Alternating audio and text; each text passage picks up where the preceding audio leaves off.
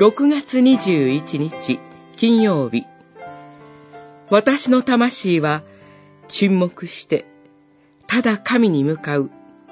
詩編62編。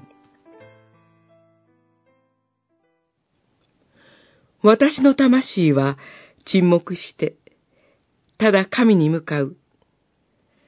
神に私の救いはある。神こそ私の岩私の救い。砦の塔。私は決して動揺しない。六十二編、二節、三節。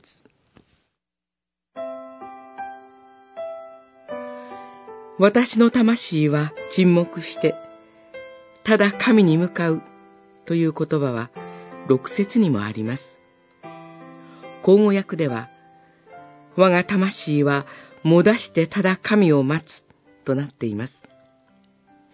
神のご支配、神の見業をただじっと待つというような思いを沈め、ただ思いを神に向けるというような性的な姿勢ではありません。思いを激しく神に向け、神が実現してくださることを見届けるという熱い思いで神の見業を待っている姿勢です。こうした思いで期待しながら待っている出来事は私たち人間が考えるようなものではなく、こんなことが起こりうるのか、と驚くような、徹底的に神の観点に基づく出来事です。この詩人は、それがなされることを信じ、見つめて待っているのです。詩人は、こうした熱い思いで、神の見業を待ち望んでいます。